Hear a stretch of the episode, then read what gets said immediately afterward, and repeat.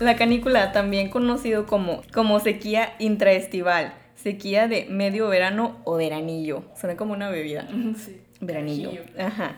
En este año eh, ocurre del 3 de julio al 11 de agosto y son los famosos Dog Days o Midsummer Draw. MSD, como si fuera Molly o algo así. Ah, ya. Son como cuando checas el clima en internet o en las páginas de estas cosas, sale MSD, ¿Qué significa? que es Midsummer Draw, Ah, ok. o sea, la sequía. Em, son los 40 días de las más altas temperaturas. Igualmente existe una muy baja probabilidad de lluvia y se esperan temperaturas de 40 grados o incluso mayores. Hasta aquí mi reporte, Juan. Hace referencia a la constelación del Can Mayor, por eso es canícula, cuya primera aparición en el horizonte coincide con el fenómeno de calor excesivo. Los griegos conocían a la estrella Alpha Canis Majoris por varios nombres, incluyendo Sirius y la estrella del perro. Dog Star. Por si escuchan a un perro de fondo, es por esto, está ambientando la situación. ya que eh, pertenecía a esta constelación y fueron igual los griegos los que empezaron a relacionar sus primeras apariciones en el año con las inundaciones del Nilo. Sirio es la estrella más brillante vista desde la Tierra. Es algo de lo que la gente no habla mucho al respecto, por lo menos no como en el sur del país. Es algo muy de, de esta parte, ¿no? Muy del norte. Pero en esta región es bastante conocido y muy peligroso. Los habitantes luchan contra las temperaturas más altas de lo normal. A pesar de que se supone que el verano es caluroso, la industria de las noticias no parece cubrir esta historia tan dramáticamente como debería. Muchos agricultores sufren un colapso sistémico en el proceso de cultivo y les preocupa el tiempo de cosecha. Algunos consumidores ahorran dinero debido a la menor demanda de electricidad. La verdad, la electricidad sale muy barata a pesar de que tengas el aire prendido y así. Si checas como los estados de cuenta y esas cosas, no sale tan alta Pero el consumo de la luz. Ajá, sí, pero porque también no gastamos tanta luz como los focos, como a, a comparación Ah, con el ok. invierno. Ya. Y por alguna razón es más barato enfriar que calentar una habitación. El mal tiempo puede ser una bendición para algunos y una maldición para otros, como en este caso de la electricidad. Y yo voy a darles algunos consejillos para cuidar sus plantas, porque pues esto es a lo que me dedico o me dedicaba, ya no sé. Ayuda. Por ejemplo, si tienes cactus y suculentas, estas suelen estar ya adaptadas para resistir las altas temperaturas, síguelas regando como lo haces usualmente. Pero las plantas que requieren humedad deben ser rociadas constantemente y es importante mantener el microclima húmedo. Aquí no hay tanto problema con eso, nada más pásalas a la sombra, a la mayor sombra posible, porque la humedad de por sí ya existe. Sí, pero porque somos prácticamente costa. Somos costeños, así es. Y deben de asegurarse de que se riegue profundamente por completo, porque a pesar de que hay humedad y a pesar de que puedes meterlas a la sombra, eh, no hay agua. Entonces sí, um, nos encontramos todavía apenas, ¿no? Como empezando a esta sequía. Aspiramos a que vengan las lluvias y nos bendigan. Pero debes de asegurarte de que la tierra esté muy, muy mojada. Las plantas también sufren de quemaduras de sol, Trini. no todo es tenerlas cerca de la ventana. De hecho, lo mejor es moverlas a una zona en donde no les dé el sol directamente. Todavía estamos a tiempo, todavía no empieza, aunque ya se siente, pero no. De que yo, mi planta. Con permiso. Sí, por eso la otra vez te dije, no, aléjalas mejor de la ventana. Sí. Y es importante tratar de mantener un ambiente fresco, lo más fresco posible. Eh, te pueden dar cuenta incluso de, eh, si las tienen afuera, nada más póngalas a la sombra o inviertan en una malla sombra que no es tan cara o en una sombrilla si así lo o quieren. róbense una, una de esas lonas de... Ajá, sí, una lonita. Una lona de las elecciones. Ah, sí, también. Sí, lo que tengan al alcance, una toalla o lo que sea con que les eh, proporcione este ambiente de sombra y con eso van a ver que se refresca bastante la temperatura y es bueno para las plantas. O a la sombra de un árbol si es que tiene un árbol. Sí, pero bueno, por ejemplo, tus plantas que tienes afuera que ya están en la tierra y, y dices, uy, ¿qué, ¿cómo le hago? Sí, ¿cómo le hago? Ajá. Normalmente cuando tus plantas ya llevan mucho tiempo ahí y ahí literalmente ahí crecieron, ahí llevan toda una vida, sí. ya están acostumbradas, entonces se, ya están adaptadas, eh, sobreviven, Y solamente hay que regarlas. Y más si son pues endémicas, ¿no? Ahora, muy importante, los grandes no, lo que no se debe hacer, no fertilizar durante las olas de calor en general. No hacer trasplantes, o sea, si vas a hacer trasplante por canícula, mejor hazlo todavía semanas antes. De Todo- corazón. no, de trasplante de plantas, no trasplante. y no hacer grandes podas. Puedes podar en la mañana o en la tarde muy temprano o ya, no sé qué, como a las 7, que ya está, está apenas oscureciendo. Sí, baja el sol. Ajá, baja tantito la sol. A esas horas puedes hacer podas, pero muy pequeñas. No hacer de que, y vamos a tumbar este árbol. No, no, no. O sea, podas de que muy chiquitas, de hojas que se están muriendo, hojas quemadas, cositas así. Sí, lo que has dicho la vez pasada también. No exactamente muy, muy grandes. Otra cosa es normal que las plantas se estresen. Yo me estreso, tú te estresas. Yo me estreso. La planta se estresa contigo, también nuestros animalitos, este, pero estoy hablando de plantas. Entonces es importante observar bien y mantener la calma. Las plantas tropicales pueden marchitarse si hay mucho calor, entonces esas son importantes de mantenerlas a la sombra. Y las quemaduras por el sol se manifiestan de diferentes formas pero suelen verse amarillas o cafés en los tallos y en las hojas. Entonces, si ven esas manchitas, lo que pueden hacer es podarlas, pero ya saben, temprano o más tarde, que no esté el sol muy fuerte. Em, el follaje, que solía ser verde y brillante, suele verse pálido al estresarse o también se ve quemado, así cafezote.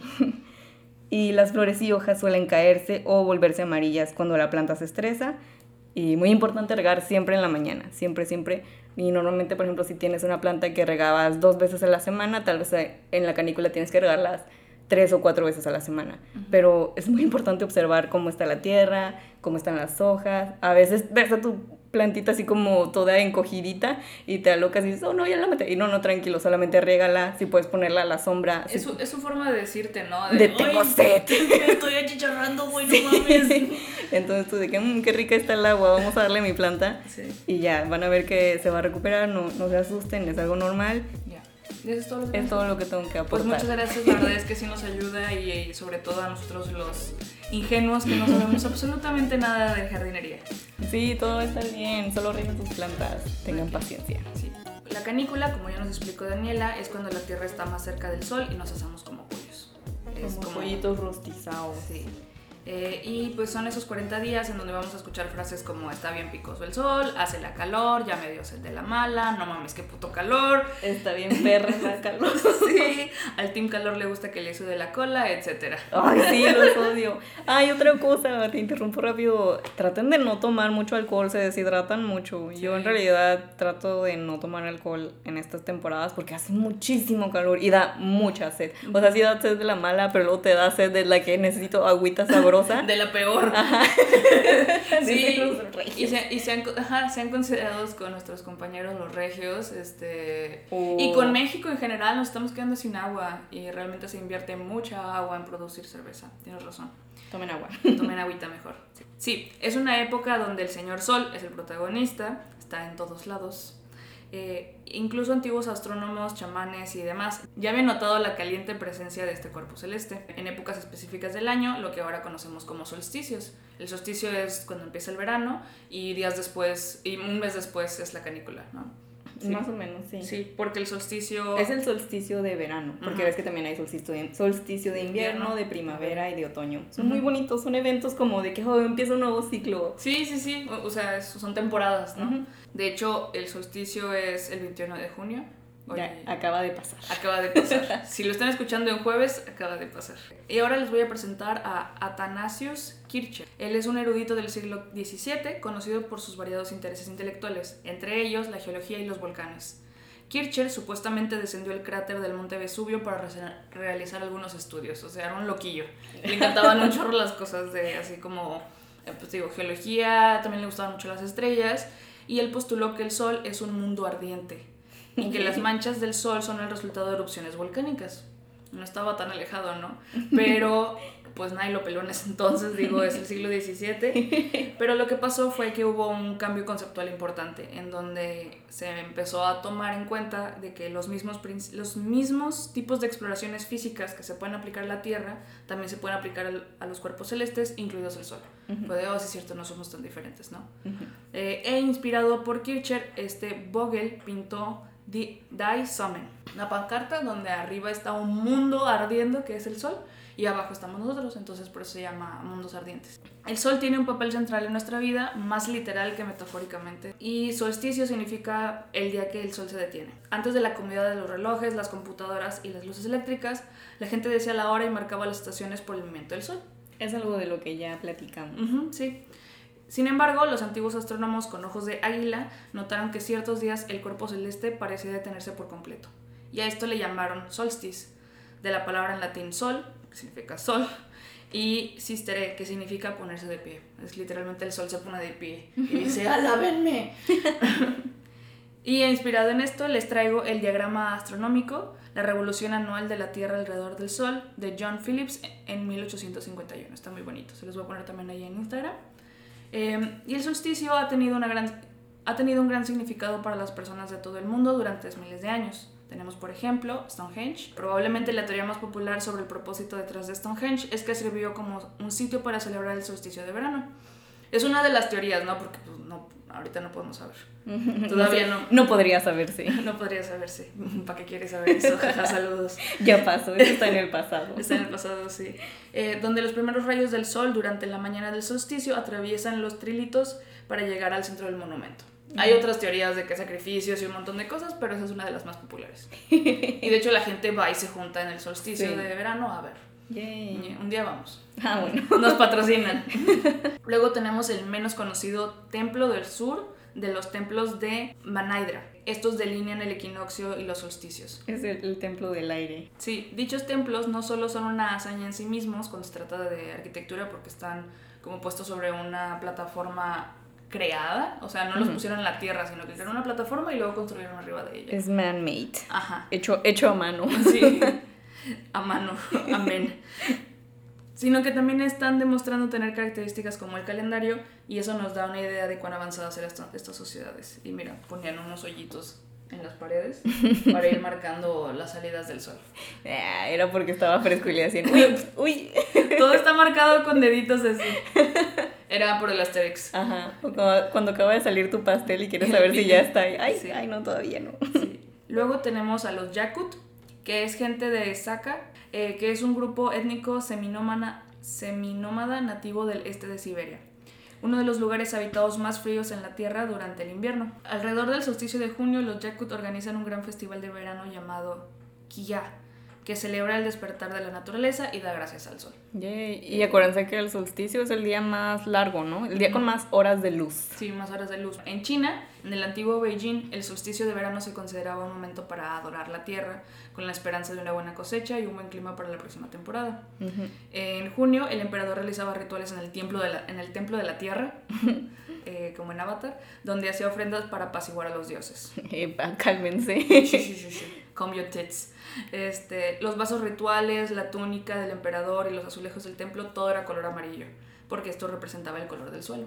En Beijing, la gente celebraba el solsticio comiendo fideos, ya que es la época del año en que madura el trigo. Es la primera oportunidad para probar la nueva cosecha. Ahora sí, del otro lado tenemos América del Sur, eh, donde está Perú, al sur del Ecuador, Donde hay papas. Sí, donde hay papas. Ah, sí, es cierto. Eh, de nuestro episodio de las papas. El solsticio de junio significa el final de la temporada de cosecha y la llegada del invierno. Ellos Sí, están acuérdense que no- aquí estamos en el hemisferio norte y Ujú. abajo es el hemisferio sur. Sí, entonces a donde nos está dando el Tan solazo, ajá, ellos... Ellos ahorita están en invierno. Este es el momento de una de las fiestas tradicionales más grandes de América del Sur, el Inti Raymi, que data de los incas y reza porque el sol dios regrese. Y luego tenemos en Suecia, el solsticio de verano es una de las fiestas más celebradas, conocida como Midsommar, como en la Oh. película. Eh, es la época del año en la que las noches pueden ser muy cortas, abarcando solo una o dos horas en el sur, mientras que en el norte el, nor- el sol nunca se pone. Ujú, Como en Alaska y así. Ujú, sí, qué loquísimo, ¿no? Entonces tenemos como de un lado... En Islandia, ¿no? Creo que tampoco se pone el sol en este tiempo. Sí, yo me quería ir para allá y luego me dijeron, no hay noche. Y yo, Pero existen las cortinas blackout. "Ujú, sí, o sea, somos, somos seres inteligentes y desarrollados, según dicen. Que me meto en una madriguera.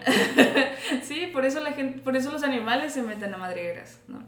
Eh, y pues eh, investigando todo esto me di cuenta de, ok, esto es como se mm, experimentaba el verano y los solsticios y la canícula en tiempos antiguos con festivales y así, pero también en tiempos modernos lo celebramos de alguna forma la llegada del verano, ¿no? Sí. Les traigo este apartado que se llama Heat Wave o Dog Days, como dijiste. Los días del perro. Ujú, Y tengo este Heat Wave de Texas de 1943 y está una señora eh, abajo con un abanico y con un cocón ahí abajo también.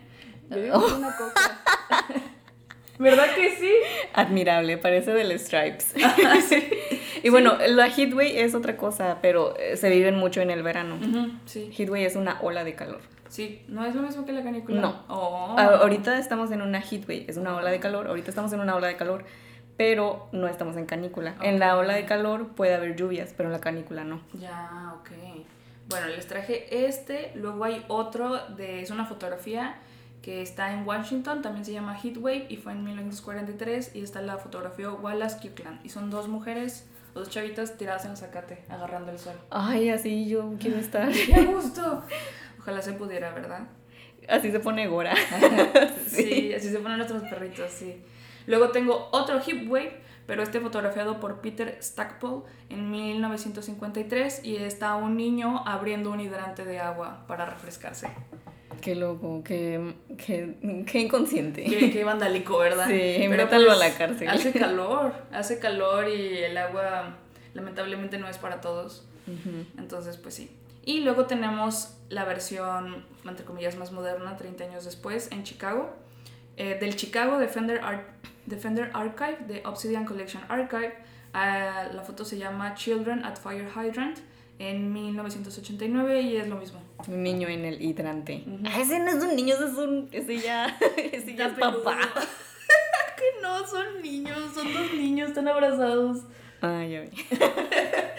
Este, y luego Se veía tenemos- como un señor muy grande. O un, Sí. un joven muy grande. Un joven muy grande, no, son dos niños. Y del mismo archivo tenemos una familia en enfrente del lago. Y dije, ay, como aquí en el laguito, igualito. Sí. Sí, y pues nosotros también tenemos, les digo, también tenemos rituales como para enfrentar el calor y dar bienvenida al verano y así. Por ejemplo, aquí intentamos ir a la playa. Pero en verano, digo, ahorita hace mucho calor, la verdad está horrible, no salimos. De que aquí se vive de noche en Sí. esos tiempos, porque son muchas horas de luz. A las 8 todavía hay, 9, ¿no? A las 9 todavía hay sol. Sí. Este, se pone muy, muy, muy perro y está terrible. Yes. Pero pues platíquenos cómo viven ustedes la canícula, están preparados para el verano. O si ni ¿Tienen sabían que existía. No, creo que los que vivimos en Ah. Mesoamérica, no, en Aridoamérica. ¿Somos Aridoamérica? Los que vivimos en Aridoamérica sabemos qué pedo con la canícula. En Puebla yo la- no existía, no existe. No, pues es que allá está bien rico. Sí, allá no hace, no hace calor. ¡Qué envidia! Pero bueno, luego por eso los animales migran. Ah, deberíamos sí. migrar. Y bueno, este, si les gustó, síganos en nuestras redes sociales, en Twitter como arroba, Arroba, platícame esta. ajá, y en Instagram como arroba platícame.esta. También síganos en YouTube. No tienen que escucharnos, solo denos follow y like a todo. Sí. Y pásale solo a un amigo. Hidrátense bien. Sí, y nos vemos.